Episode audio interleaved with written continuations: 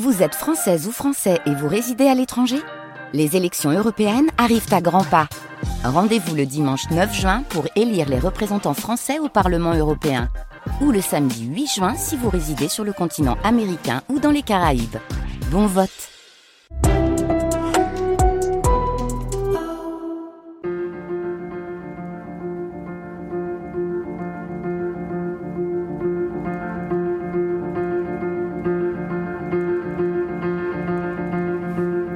À voix nue, Caroline Brouet.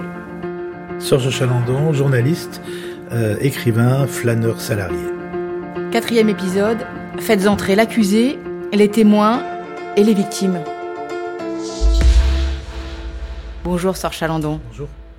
Hier, dans le troisième épisode, vous nous avez parlé de la guerre au Liban, de choses que vous aviez vues, vécues, notamment euh, les massacres de Sabra et Shatila, et de la façon dont le reporter se doit de rapporter en témoin neutre ce qu'il a vu. Je voudrais pour ce quatrième temps parler du temps de la justice, parce que vous avez arpenté de nombreux prétoires, notamment pour le, quotidien Libération. Le procès, le temps de la justice, c'est un exercice de journaliste que vous appréciez, c'est comme une continuation de ce que vous avez vu euh, avant, un autre exercice que celui de la guerre, par exemple Alors, non seulement c'est oui, c'est une suite, c'est une continuation, mais en plus, j'ai une. C'est étrange. Je pense que ça va faire bondir quelques-uns. Mais j'ai une. J'ai le fait divers et j'ai le, le, procès en haute estime. C'est-à-dire, je, pense que le fait divers, le procès d'assises, le procès correctionnel, les chiens écrasés, comme les appellent certains, euh, et ben en fait, c'est le plus casse-gueule pour le journaliste. C'est-à-dire, c'est le lieu où tous les mots comptent euh, je vous mets au défi, vous prenez un journal de droite, un journal de gauche, et je vous, fais lire les pages économiques en cachant le nom du journal, ben vous ne saurez pas très bien si le journal est de droite ou de gauche. Dans le fait divers, on voit tout de suite si c'est un journal de droite ou de gauche dans le choix des mots. Et donc moi, je suis extrêmement attaché au fait divers, je suis attaché au procès, parce que le choix des mots compte infiniment, et, euh, c'est un exercice qui est beaucoup plus difficile. C'est-à-dire que c'est une chose, il y a, y, a, y a, trop de mots toujours. Moi, je trouve que dans le monde dans lequel on vit, dans, les, dans la société dans laquelle on vit, lorsqu'on écoute les gens, il y a trop de mots. Voilà, il y a des mots en trop tout le temps, partout. Et donc, moi, ce qui m'intéresse dans le fait divers, c'est d'aller, encore une fois, c'est ce qui me bouleverse aussi, et ce que, ce que je m'oblige à faire dans le reportage, aller à l'os des mots, mais là, c'est encore pire, c'est encore plus violemment impérieux. Et, et ce qui m'intéresse, par exemple, moi j'ai donné des, des cours euh, à l'école supérieure de journalisme euh, à Lille et aussi euh, au CFPJ à Paris de, de journalisme, et j'apprenais aux élèves justement sur le fait divers à enlever les mots. Par exemple, je, je, je, les ai fait travailler sur un sujet qui était difficile, sur un faux procès de viol. Aucune journaliste, aucun journaliste en devenir n'a écrit le mot viol tout seul. Viol épouvantable, viol atroce, viol... Et je leur dis, mais est-ce qu'il y a des viols sympathiques? Le mot viol porte en lui l'épouvante. Donc il y a des mots qui vous les, vous les, appauvrissez en, trouvant, en, cherchant à les conforter dans ce qu'ils sont. C'est-à-dire que le mot viol suffit.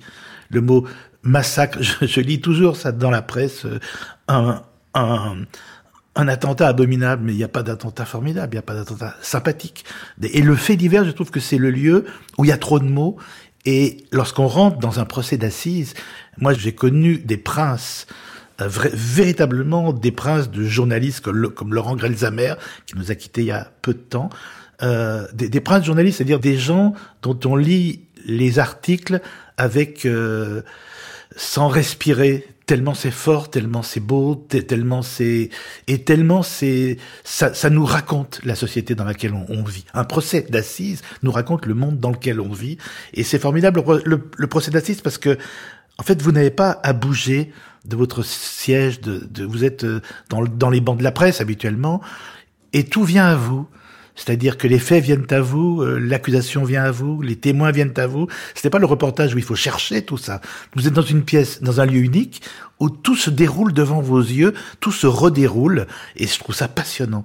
Et mais c'est important pour moi de me dire que chaque fois que j'ai fait un, procès, il n'y avait pas des reportages qui étaient plus importants que d'autres. Le reportage de guerre est, pas plus important. C'est autre chose. C'est autre chose.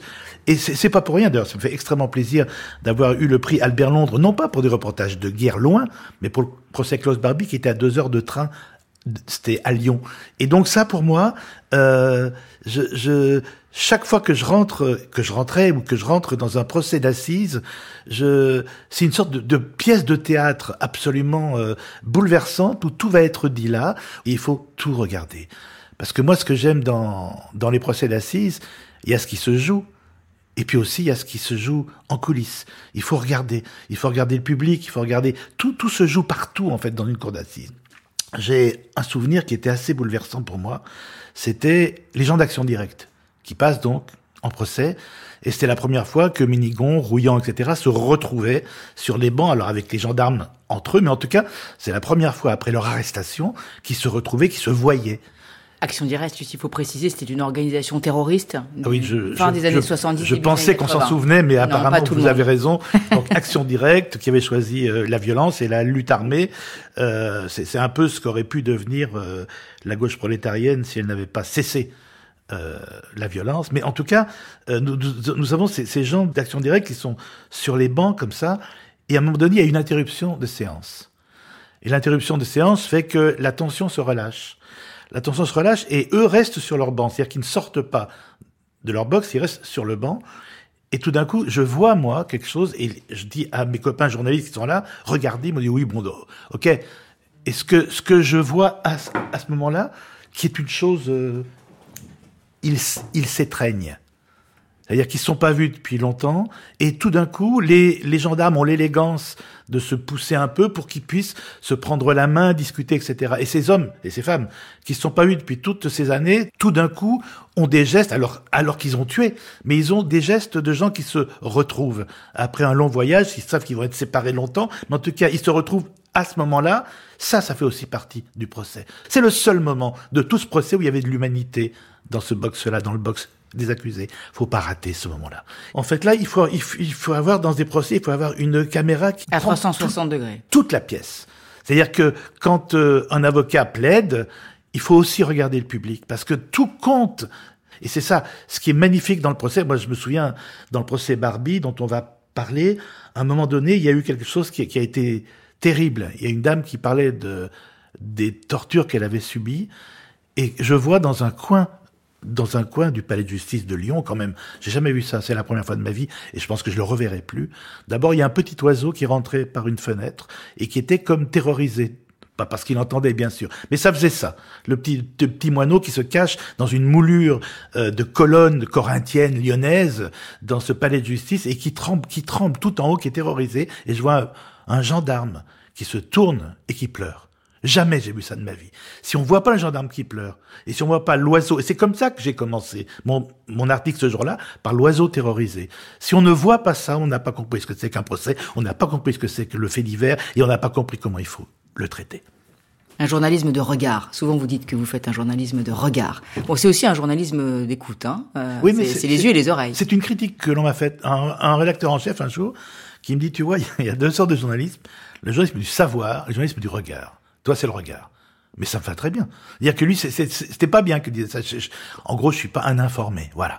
Et, non, justement, c'est formidable. C'est-à-dire que moi, euh, lo- lo- lorsque j'allais euh, en reportage, je ne sais pas ce que je vais trouver. Il y a des gens qui allaient en reportage avec leur dossier et en gros qui allaient en reportage pour conforter ce qu'ils pensaient avant de partir. Moi, pas du tout. Moi, le nombre de reportages que j'ai fait où j'ai été euh, bouleversé non, non seulement, mais en plus que j'ai appris à penser contre ce que je croyais avant de partir. Le reportage, c'est le lieu où on découvre, c'est pas le lieu où on où, où on cherche les preuves de ce que l'on croyait, de ce que l'on pensait, de ce que l'on disait avant. Le journaliste, c'est être une, une enveloppe vide et se nourrir de ce qu'on voit, se nourrir de ce que l'on entend. Et après, ailleurs, celui qui veut nous expliquer ce qu'est la vie grâce euh, aux personnes qui sont sur le terrain, c'est nous qui nourrissons l'éditorialiste, c'est nous qui nourrissons celui qui va faire l'analyste. Mais moi, ça m'intéresse pas du tout, je ne sais pas faire ça. En revanche, euh, dire ce que je vois, dire ce que j'entends, ça oui. Sacha Landon, quand vous allez au, au procès de Klaus Barbie en, en 1987, vous savez rien non plus? Vous, Alors, y si. euh, vous y allez vierge de tout? Non, je, ce que je sais, c'est c'est que... Alors, je, je, je connais Klaus Barbie grâce au travail de mes prédécesseurs, c'est-à-dire des, gens qui ont travaillé sur euh, sur sa fuite, sur son exil, sa tentative, euh, sur ses crimes, bien sûr. Mais l'homme, je l'ai je l'ai pas vu l'homme. Moi, quand j'arrive euh, au procès, euh, j'ai en tête une interview de lui lorsqu'il était en Amérique latine. plutôt sûr de lui, avec un col roulé blanc, je me souviens très bien du col roulé blanc, que j'avais vu à la télévision, je pense. Et, et tout d'un coup, je vois entrer un petit bonhomme, une sorte de petit vieux, une sorte. J'ai pensé à un oiseau de proie, mais tout fatigué, tout bizarre, avec un cou qui dépassait d'une chemise, d'un col de chemise trop grand pour lui, petite cravate noire et c'est terrifiant, c'est la banalité du mal, quelqu'un d'insignifiant. Et moi, ce qui me, ce qui, ce qui me touchait beaucoup, c'est que j'avais, j'ai entendu dire, et tout le monde a entendu dire, ça y est, c'est lui. D'abord, je le reconnais, c'est ce que disaient les, les gens qui l'ont véritablement connu et qui l'ont eu en face. Mais ce qui était bouleversant pour moi, c'était euh, J'entendais les journalistes aussi, qui l'ont écrit d'ailleurs, qu'il avait le, le visage, c'est lui, c'est le bourreau, son rictus, son rire étrange, ses yeux bizarres, sincèrement. Et c'est pour ça que c'est terrifiant. Vous prenez le visage de Klaus Bardi à l'époque, et en dessous, vous écrivez prix Nobel de littérature, ça passe. Ce qui est terrifiant, c'est que la personne qui rentre dans le box, ben, il nous ressemble c'est pas écrit monstre sur sa tête, alors qu'il est monstrueux, alors que c'est un assassin, c'est un crime contre l'humanité, mais la personne qui rentre, ce qui est terrifiant, c'est qu'il n'a pas la tête de ce qu'il a. Et, cette, banalité du mal, encore une fois, moi, c'est ce qui me touche le plus, c'est-à-dire que, euh, ah oui, ça y est, c'est lui, son regard, son rictus, quel rictus? Quel rictus L'homme qui vient de rentrer dans le box, en fait, c'est quoi? Bah, C'est un accusé. Et il prend la posture de l'accusé. Et il se voûte et il se tasse. Alors, oui, bien sûr, ici ou là, il y a une sorte de petit regard, une sorte de petit sourire, mais rien de plus. C'est-à-dire qu'il est, qu'il est beaucoup moins impressionnant qu'un tueur euh, d'enfants ou un tueur de femmes ou, dans n'importe quelle cour d'assises en France. La personne qui vient de rentrer, eh ben, c'est nous tous. Et ça, c'est terrifiant. Parce que tout d'un coup, on voit en face de nous quelqu'un qui nous ressemble. D'où vos premiers mots, il entre vieillard fantomatique, en costume noir. En costume noir. Et il entre, d'abord il entre parce que je pouvais pas commencer mon article autrement qu'il entre. C'est important ce moment, ce silence, le silence qui précède l'entrée d'un accusé, c'est un moment qui est insensé, c'est incroyable. C'est ça, c'est véritablement un silence de mort, c'est-à-dire que euh, le moment où l'accusé rentre, c'est extrêmement théâtral. D'abord, c'est assez banal parce que c'est un petit bonhomme à qui on enlève les menottes et qui s'assied, mais c'est théâtral parce que brusquement, ce nom Klaus Barbie, comme d'autres noms qui ont hanté les faits divers, eh ben, il est en face de nous. C'est, c'est plus les mots des journalistes qui vont nous en parler, c'est, c'est, c'est plus ce qu'on a, ce qu'on a vu ou ce qu'on a entendu de lui à la radio, à la télé. Il entre c'est-à-dire qu'il est en face de nous directement. Et ce moment-là est, est, incroyable parce que ça y est, tout d'un coup, il y a un, personnage de chair qui est en face de nous, et parfois c'est même un peu décevant. C'est-à-dire, euh, ah bah c'est, ça un criminel contre l'humanité. Bah oui, c'est ça. Et c'est, terrifiant de penser que c'est un homme. J'aurais tellement aimé, c'est, très bête ce que je vais dire, mais euh, c'est comme un traître. J'aurais tellement aimé que, le traître soit le yago de la fable. J'ai trahi avec sa bosse dans le dos, je sais pas quoi. Non, c'est ça qui est monstrueux, c'est qu'il y a la personne qui rentre, Klaus Barbie qui rentre, et qui se dit Klaus Altmann tout de suite, qui, qui, qui refuse même son identité. Ça, c'est formidable. Mais en tout cas, la personne qui, qui rentre, mais c'est un, bah, c'est une personne âgée, c'est, c'est comme un, comme un grand-père. Et on le regarde s'asseoir, on, on l'épie d'abord. Tout le monde épie. C'est-à-dire que tous les yeux sont sur lui. Et ce qui est terrifiant dans ce procès, au début en tout cas, c'est qu'il n'a pas un regard pour nous, ça c'est normal, pour la presse, mais il n'a pas un regard pour les victimes. Aucun regard. Il y a toutes les victimes qui sont au premier rang. Il y a des femmes, il y a des hommes. Il y a, il y a, euh, on les reconnaît très bien parce qu'ils ont des badges de couleur. Il y a des cannes, il y a des déambulateurs. Il y a, il y a, il y a des, des, des, petites femmes, des petits hommes qui ont été cassés par, par cette saloperie d'hommes. Il n'a pas un regard pour eux. Pas un regard pour eux. Il a un regard et un sourire pour sa traductrice, un regard légèrement compassé pour euh, pour la cour, mais pour eux, rien. Et là, on se dit, d'accord, voilà, ça, c'est Klaus Barbie. Cet homme était donc euh, accusé de l'arrestation, de la torture, de la déportation et de la mort de 83 juifs du, du comité lyonnais de l'Union générale des Israélites de France. Signant le télégramme Travail accompli après l'arrestation des enfants d'Isieux et de leurs accompagnateurs, Klaus Barbie est seul responsable du dernier train vers l'Allemagne le 11 août 1944 déportant 650 personnes vers le camp français de Struthof, puis vers Dachau, Ravensbrück et Auschwitz. Klaus Barbie, enfin, responsable de la mort du résistant juif Marcel Gompel, des tortures infligées à Lise, Lefebvre, Lise Lezèvre et de la disparition de sa famille. Voilà ce que vous écrivez sur Chalandon dans Enfant de salaud, qui raconte en partie ce procès Barbie, Oui. mais qui raconte en partie euh, seulement, parce que c'est un procès fleuve, c'est un procès considérable. D'ailleurs, vous l'écrivez, c'était considérable ce procès. C'est quand même le premier procès intenté par la justice française pour crime contre l'humanité. Vous n'étiez pas le seul journaliste présent, bien sûr. 800 journalistes étaient accrédités. Au début. Au début, 149 victimes étaient présentes, familles, amis, 39 avocats, les parties civiles, les témoins. Procès considérable et douloureux pour moi, écrivez-vous dans Enfant de salaud.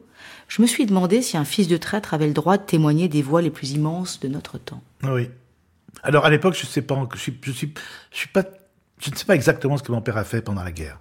Ce que je sais, ce qui m'a menti toute euh, toute mon enfance. Il était grand résistant ou pas, je ne sais pas, mais en tout cas, comme c'était un affabulateur absolu, la guerre était et le lieu aussi de l'affabulation, de son affabulation maximale. Mais en tout cas, l'homme qui est là, euh, ce, jour-là, d'abord, il me demande d'assister aux audiences. Je lui dis oui, je sais pas pourquoi je lui dis oui. J'aurais pu lui dire non, il ne serait pas venu. Hein. Mais je lui dis oui parce que c'était important pour moi. Et, j'espère que le procès Barbie va faire en sorte qu'il va se dévoiler. Là, il y a son fils, il y a lui, euh, il y a Barbie, il y a ce, ce, ce, ce lieu, ce décorum. Et je pense que, que cet homme-là, mon père, soit il a été le grand résistant qu'il a prétendu, qu'il m'a qu'il m'a dit être. Et à ce moment-là, bah, il va, euh, il, il va pleurer à l'évocation des enfants d'Isieux, ou je ne sais pas, mais en tout cas, moi, je le regarde. C'est terrible dans ce procès-là, parce qu'en plus, il faut que j'ai des yeux dans le dos, parce que mon père est Il est au derrière fond de moi. la salle. Il est au fond de la salle. Et donc, j'ai, j'ai Barbie, je regarde Barbie, je regarde la foule, je regarde la, la- et je, je regarde mon père en plus. Ça, c'est un secret. C'est-à-dire qu'à aucun moment, j'en parle. Mais c'est mon secret à moi, je regarde mon père pendant tout le procès. Soit, il est le collaborateur que je crois qu'il fut, et d'ailleurs, ça s'est avéré ensuite. Et, euh, et, si c'est ça, il va peut-être profiter de ce procès pour me dire la vérité. Moi, je compte que deux vérités éclatent. D'abord, ce qu'a fait Klaus Barbie et qu'il soit condamné et jugé. En revanche, je juge pas mon père. Mais j'espère que ce, ce lieu du jugement de Klaus Barbie va faire que soit c'est un petit collabo, et ben que c'est le moment, papa, vas-y, tu peux me dire maintenant. Parce que nous sommes grands, ça y est, je, je ne crois plus ce que tu dis, je ne crois plus ce que, ce que tu as fait. Euh, je suis ton fils, je suis, suis adulte. Maintenant, c'est le moment où tu peux me parler, où tu peux me dire les choses. Et ça n'a pas été le cas.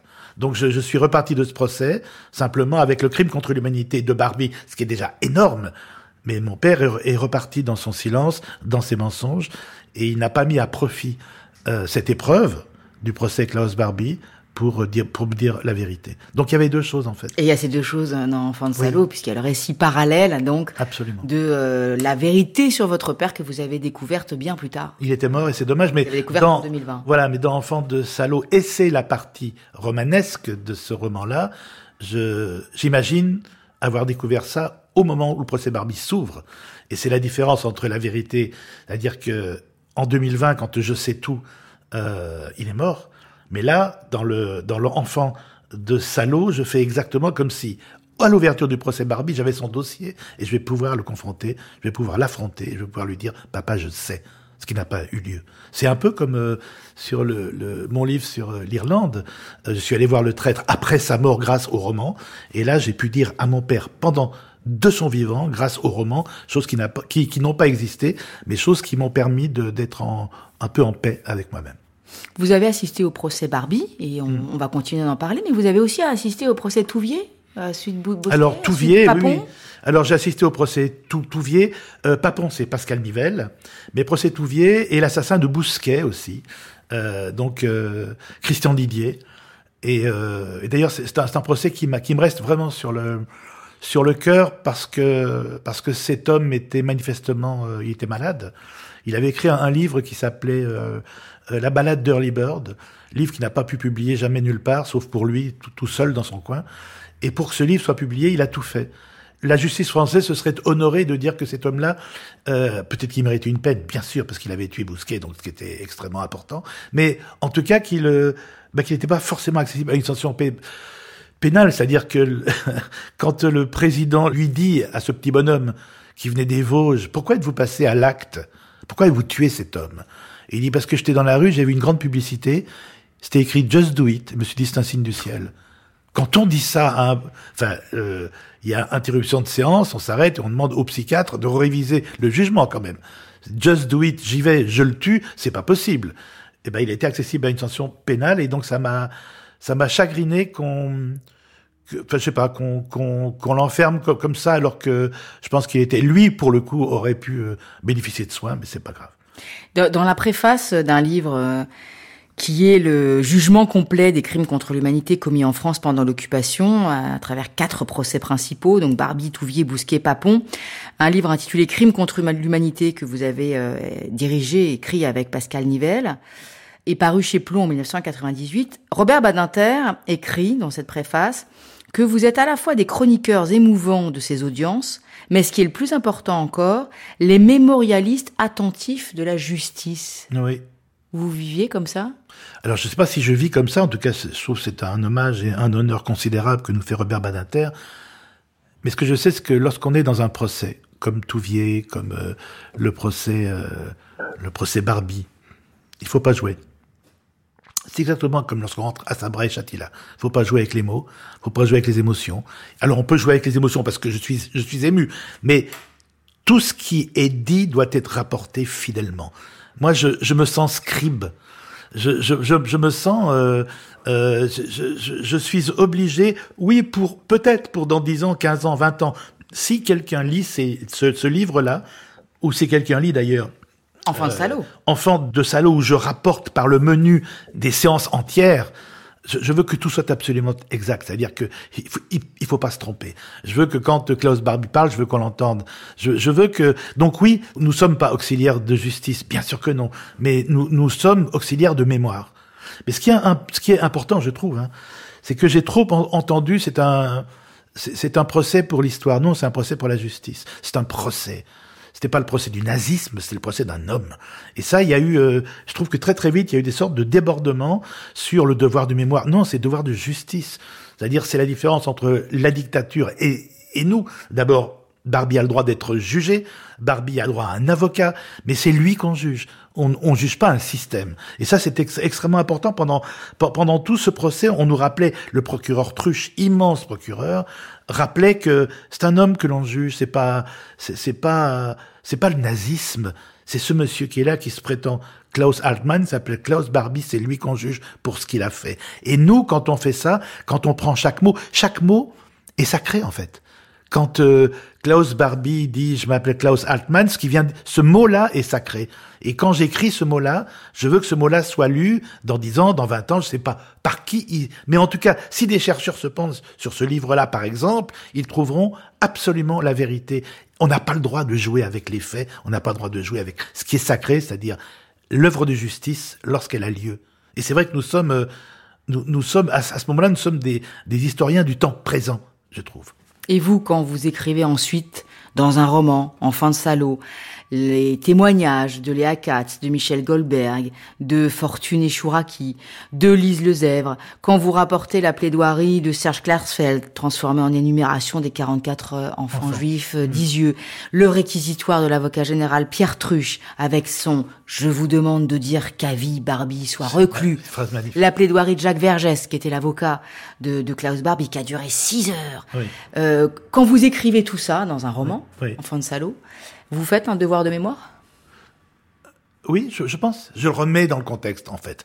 C'est-à-dire que moi, ce qui était important dans ce livre-là, c'est pas un livre sur Klaus Barbie, c'est pas un livre sur ce procès. C'est un livre sur mon père, sur un homme. Mais il se trouve que cet homme-là, à un moment donné, euh, avait porté l'uniforme allemand. Et cet homme-là, enfin, c'est terrifiant de penser que à Lyon, en 87, dans cette cour d'assises, il y avait un chef nazi puis un petit soldat allemand, en fait, mon père, un petit traître. Et c'est terrifiant de penser que sous ce même toit, il y avait le chef, il y avait le simple soldat. C'est-à-dire que là, c'est pas un devoir de mémoire dans ce, dans ce livre-là. C'est juste que si j'ai l'orgueil, si je prends le risque de parler du procès Barbie dans ce roman-là, il faut que tout soit absolument exact. J'ai pas le droit à l'erreur.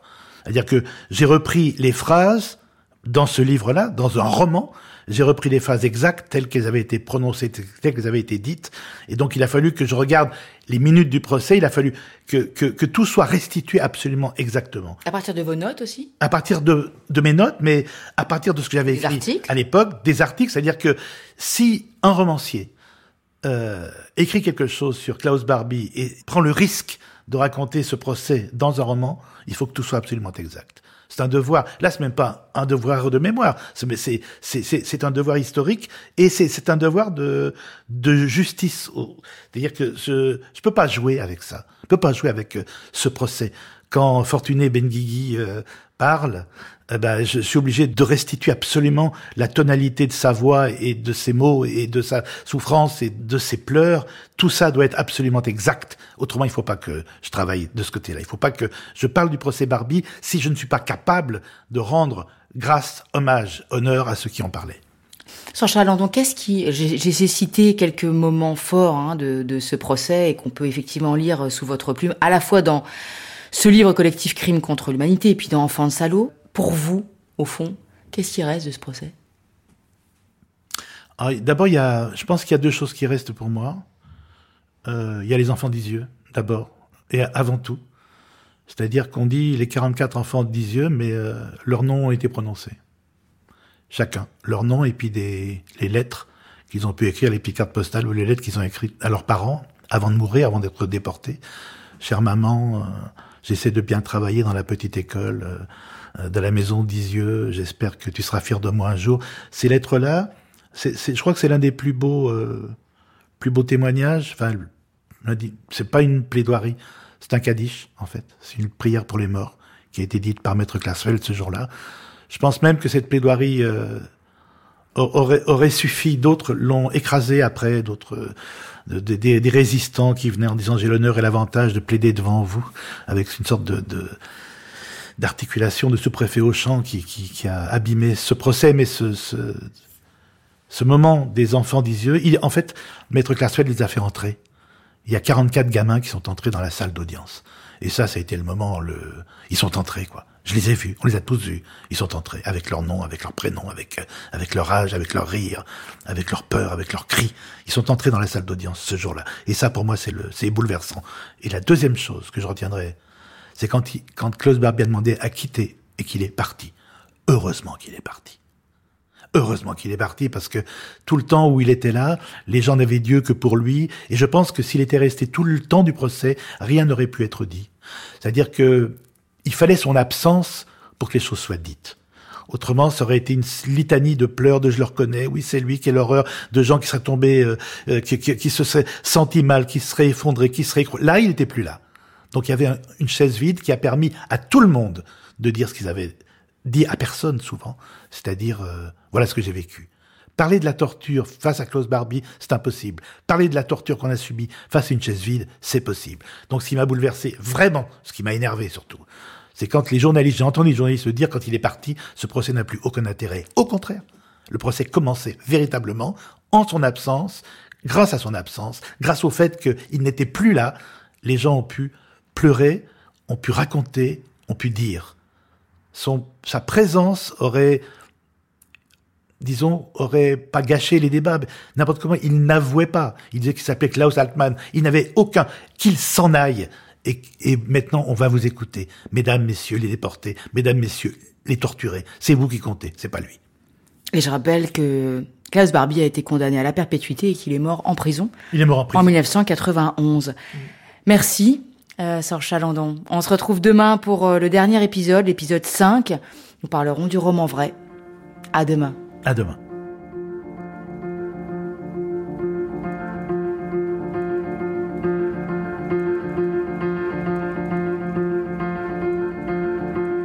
C'était À Voix Nue, chargé de programme Daphné Abgral, prise de son Christophe Papon, réalisation Guillaume Baldi. Une série de Caroline Brouet disponible sur le site de France Culture et l'application Radio France.